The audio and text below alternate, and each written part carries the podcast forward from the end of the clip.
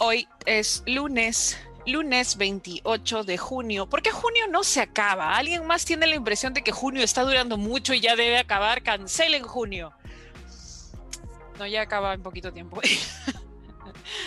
el, tiempo pasa distinto desde que estamos en pandemia, ojo. ¿ah? Eh, al menos yo tengo esa idea. No sé si es que los días se sienten muy largos. I don't know. La, la percepción del tiempo se ha distorsionado. Ayuda. Hoy quiero empezar un proyecto muy extraño.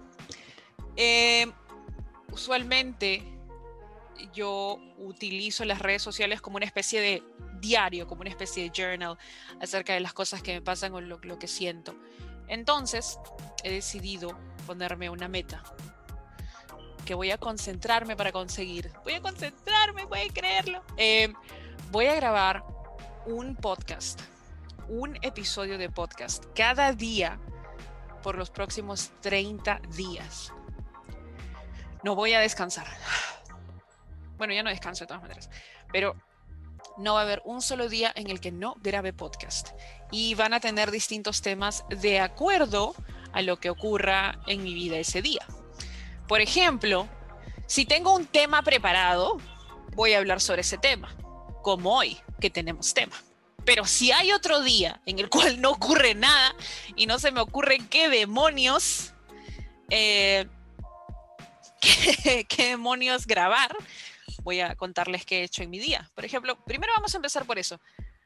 Yo tengo un horario de trabajo extenuante, por decirlo de una manera linda.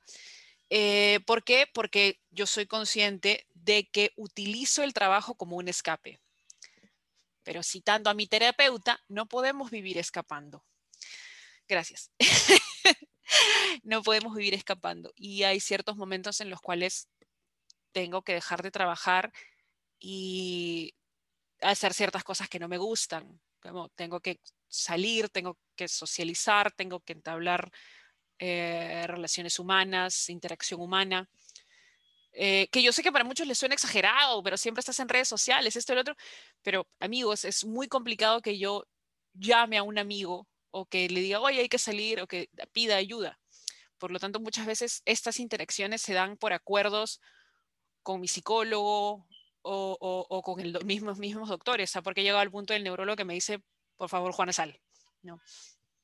Todos mis terapeutas en algún momento me han dicho, por favor, Juana, sal, sin ninguna razón sal a huevear.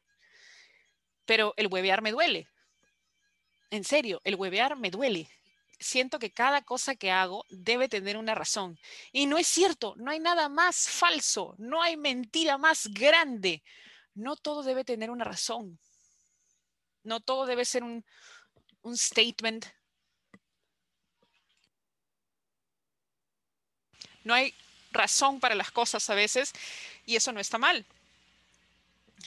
Pero en muchas ocasiones yo digo, pucha, voy a salir a huevear y luego, ¿qué hago con ese tiempo que perdí? Nada, nada, no es tiempo perdido si te lo dedica, si te da paz, si te da paz, si te da tranquilidad, no te hace daño.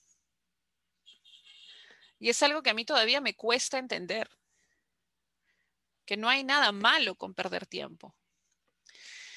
Ahora, esto yo sé de dónde viene, ¿no? Que es del tema relacionado a mi diagnóstico. En teoría o en mi mente, yo he perdido años. Yo he perdido tres años. No es cierto, no los perdí, ojo, ¿eh? es la, la idea que yo tengo. Porque yo no pude trabajar, no pude estudiar, no pude desarrollarme como persona durante casi tres años, en los cuales estuve tratada con fármacos para controlar mi epilepsia, que en realidad terminaron por lastimarme más de lo que me ayudaron. Me quitaron gran parte de, la función normal de un adulto y me volví un ser dependiente. Ahora, ojo, esto no, no es algo inherentemente negativo, al contrario, me ha enseñado muchas cosas y me ha hecho apreciar cosas que antes no apreciaba y me ha hecho conseguir cosas que antes no hubiera pensado conseguir. Pero aún en la parte de atrás de mi cabeza, yo siento que ese tiempo ha sido perdido. Estoy segura que con mucho trabajo y con los años eh, llegará el punto en el cual diga, mm, ah, hey, buen tiempo invertido. Pero ahora no es así, por ahora sigue siendo complejo, sigue siendo difícil porque yo pienso o yo creo que estoy en desventaja respecto al resto, pero no es real. No hay desventaja porque no hay carrera, no corremos contra nadie. La vida no es una carrera. Y esa es la maldita mentalidad de tiburón que nos han puesto en la cabeza que todo es una carrera. Cuando no es así. Otro día vamos a hablar de la mentalidad de tiburón, ¿ya? Porque voy a ponerlo para mañana en la agenda. Odio la mentalidad de tiburón y mañana les voy a detallar qué es la mentalidad de tiburón. Ahora mañana me olvido y la... Bueno, ya. Hoy eh, eh, eh, mi horario es bien extenuante. usualmente trabajo desde las 7 de la mañana y mi última clase es cerca a las 11 de la noche. Hay días en los cuales puedo tener 5 horas de clases de corrida y hay días en los cuales solamente tengo máximo 2 o 3. Mm, mis clases, dar clases, enseñar, es una de las cosas que más me gusta hacer. No me imagino haciendo otra cosa con la alegría con la que enseño. O sea, si el día de mañana me dicen, Juana, tienes que volver a enseñar en un colegio de primaria, yo voy corriendo, voy corriendo. Eh, me divierte mucho, principalmente por el tema de ser testigo del desarrollo de otras personas. Creo que es un honor ser parte del desarrollo de alguien ser parte de la vida de alguien y poder compartir lo que sabes con personas que realmente quieren aprender o que están en un proceso de desarrollo y que seas tú el encargado de, propiciar el desarrollo, el aprendizaje es, es algo genial, es algo que ninguna otra carrera tiene, que ninguna otra profesión tiene y es algo que debemos valorar tremendamente los profesores. Nadie está más cerca. Somos básicamente una, una tuerca social. Yo sé que a muchas personas, ay, qué exagerada, pero no, es, cierto. Los profesores somos una tuerca fundamental en la sociedad. Pero eso también nos pone en una situación muy compleja, porque somos humanos y la cagamos constantemente, constantemente. No tienen idea de las tonterías que yo he hecho como profesora, por Dios. Y en muchas ocasiones tenemos que reconocer que nuestras actitudes pueden afectar y afectan de alguna u otra manera el aprendizaje o el desenvolvimiento de nuestros alumnos. Una mala respuesta, errores, eh, hay muchas cosas. Ahora, yo sé que no tiene sentido golpearnos y seguir torturándonos por los errores que hemos cometido, pero sí podemos aprender de ellos y crecer. No voy a cometer el mismo error que cometí antes. No tiene sentido. Así que trato de analizar cada error. Ojo, yo me voy también, me voy al otro lado y analizo el error por años, pero, pero creo que siempre es bueno cuestionarnos y principalmente cuestionar las acciones que tenemos. Eh, los profesores están en una situación bien, bien compleja respecto a eso. Hoy en una clase, ojo, son las nueve de la mañana, quiere decir que yo ya tuve dos clases. ya, escuchen, me gusta mucho enseñar. Eh, a veces, cuando, cuando tengo un mal día, realmente para mí enseñar es un escape. Ojo. Tengo un día libre, sé que voy a tener un día libre. Usualmente esto pasa en feriados. Por ejemplo, les voy a contar esta locura. Sé que viene un feriado y yo no quiero lidiar con el tiempo libre, no quiero lidiar con tener que no hacer nada o tener que interactuar con otras personas o pasar tiempo con otras personas, entonces le escribo a varios alumnos para ver si alguien quiere adelantar clases en feriado. Y honestamente siempre hay alumnos, un aplauso por ellos, siempre hay alumnos dispuestos a adelantar clase. Obviamente no saben que están siendo parte de mi autodestrucción. Pero me gusta mucho enseñar. Eh, más de lo que mis alumnos podrían agradecerme. Yo les tengo que agradecer muchos a ellos porque no estaría aquí física, emocional y espiritualmente si no fuera por ellos. Y eso es algo que se los tengo que reconocer. Eh, he hecho muchas cosas, o sea, eso suena malo, pero he hecho muchas cosas respecto a temas de trabajo. ¿Ok? Muchas cosas, eh, distintas cosas, todas relacionadas al ámbito de la enseñanza, ojo, coordinación, asesoría, todo esto. Eh, pero ninguno, ninguna de las cosas que he hecho es tan fulfilling, te llena tanto como enseñar, realmente entrar a un salón y tener contacto con los alumnos. Ninguna cosa. Entonces, no me imagino haciendo otra cosa. Sé que va a llegar un momento en el cual, por cualquier razón, no necesariamente de salud, pero quizás voy a tener que dejar de enseñar. ¿No? Puede ser. Entonces, yo sé que en ese momento no me tengo por qué sentir mal ni sentirme menos, simplemente es otro paso, es otra cosa. Ahora, relacionado a mi epilepsia, soy consciente que puede ser más adelante que en algún momento yo tenga que parar el, ritmo extenuante de trabajo o específicamente ya no pueda enseñar y no me quita el sueño. No, mentirosa, no mentira, sí me quita el sueño, pero estoy trabajando en aceptarlo. Estoy trabajando en lidiar con el hecho de que si eso pasa, cuando pase, voy a ver cómo hago. Pero por ahora, no torturarme con el tema de qué va a pasar, si va a pasar, no va a pasar, no sé si va a pasar, no sé en qué magnitud va a ir avanzando mi, mi epilepsia. Lo único que sé es que en este momento no está pasando. Y si llega a pasar y cuando pase, lo enfrentaré con calma, con cabeza fría y todo. Hoy en, mi primera clase del día hablamos sobre la frustración. ¿Cómo lidias con la frustración? No todos eh, hemos aprendido a lidiar de la misma manera. Algunos hemos tenido que experimentar la frustración para recién saber qué hacer. Algunos de nosotros hemos tenido que, que realmente eh,